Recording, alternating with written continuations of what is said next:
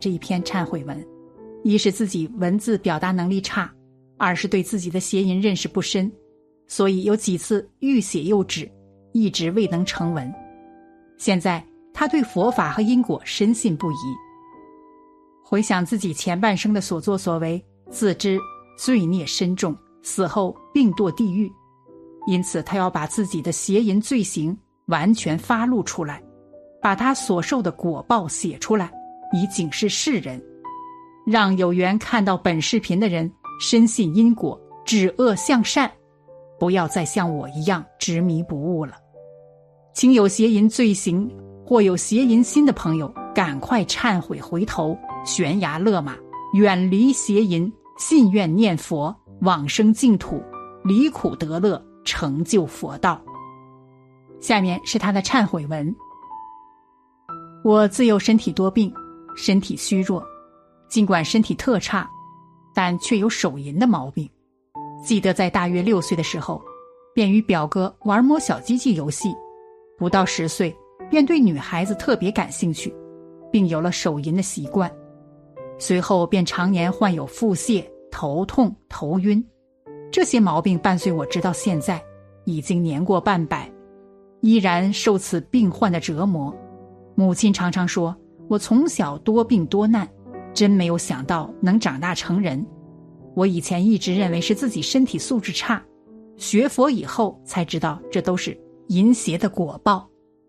参加工作的第二年，我便以谈恋爱的名义。诱骗了我的同事，一个天真无邪的少女。此花季少女其实刚刚同朋友谈恋爱，因为我的介入而与朋友告吹，而我最后以父母不同意为幌子将其踢开。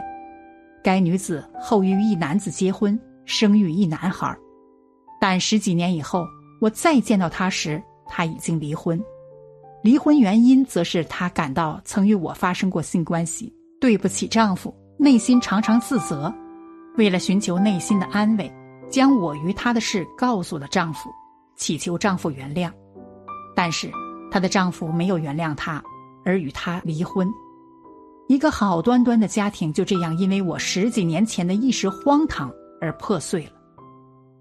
在与该女子发生关系的同时，我又与另一个女子谈起了恋爱，并趁机玩弄了她，后一脚将其踢开。致使该女子险些得神经病。工作的第四年，我调入机关，又将一个未婚同事玩弄。后来我结婚生子，又与妻子的表妹偷情，但这一次我却受到了惩罚。在我与妻子的表妹偷情之后，有一次单位组织外出旅游，记得是到苏州、杭州一带。我在车上迷迷糊糊做了一个梦，其实也并非是梦。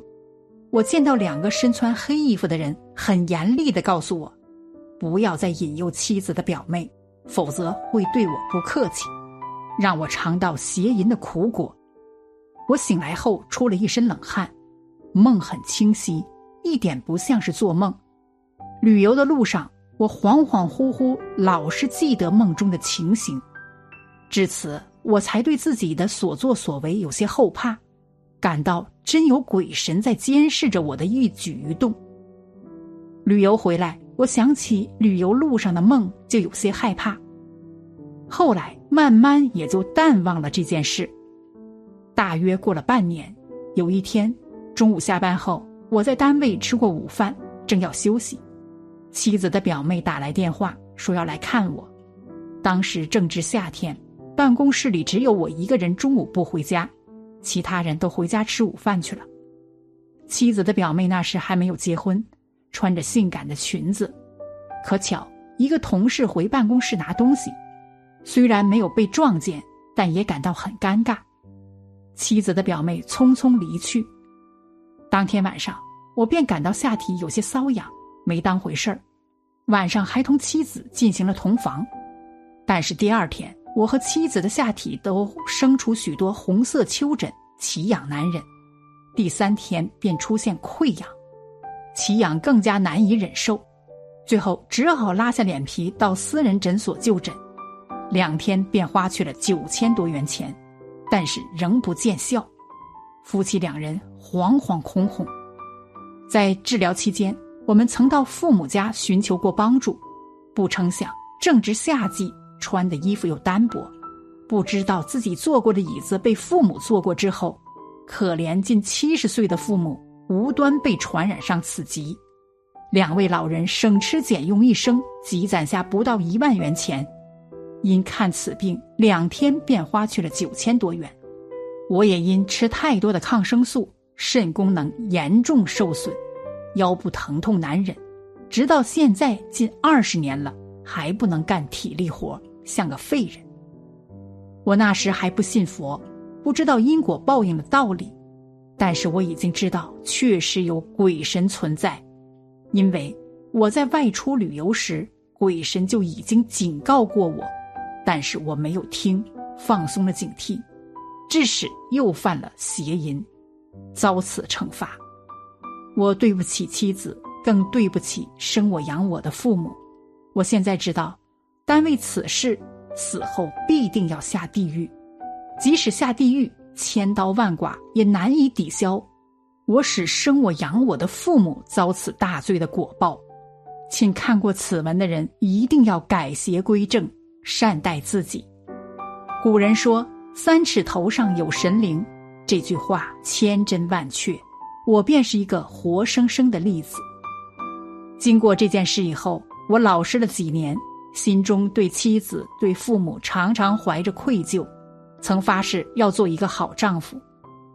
但几年后，我又淡忘了这件事，把要做正人君子的念头抛到九霄云外去。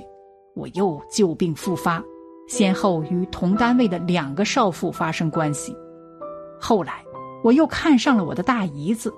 大姨子长妻子一岁，生得花容月貌。自第一次见她，我就魂不守舍。但那时年轻，只是自己幻想。但随着岁月的流失，妻子也越来越老。本来就奇丑无比的妻子显得越发难看，而大姨子长得皮肤细嫩，尽管半老徐娘，却越发楚楚可人。我便想起了勾引大姨子的念头，竟然天天发起单相思，每日无一刻不想，无一刻不念。这时果报又现前了。有一次中午，我从单位回家，竟然发现妻子同一个四十多岁。仍未结婚的老光棍私通，我当时便气得背过气去，发誓要将这个老光棍用刀子捅死。我七天七夜未吃饭未睡觉，眼睛愣愣的瞅着天花板，家庭关系也紧张到极点，险些闹出人命。最后，我想起了“君子报仇，十年不晚”这句话，我想找机会慢慢收拾这对狗男女。幸亏我有缘结识到佛法，才逐渐认识到这一切都是因缘果报，自作自受。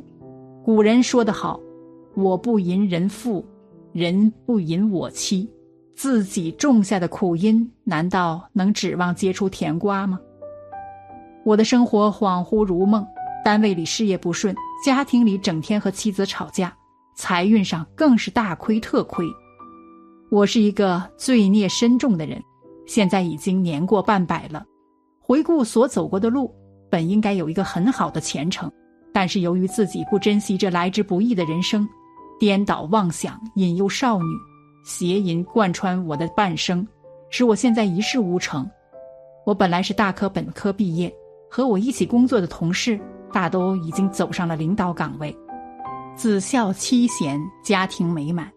而我单位的几次升迁机会都失之交臂，我自认为自己是个很聪明的人，单位的同事也认为我头脑灵活有能力，但是由于自幼手淫、邪淫的缘故，使我患上了精神毛病，天天头疼、头晕、心慌气短，有严重的精神障碍，常常自言自语，目光呆滞，噩梦缠身，几年前就得了严重的心脏病。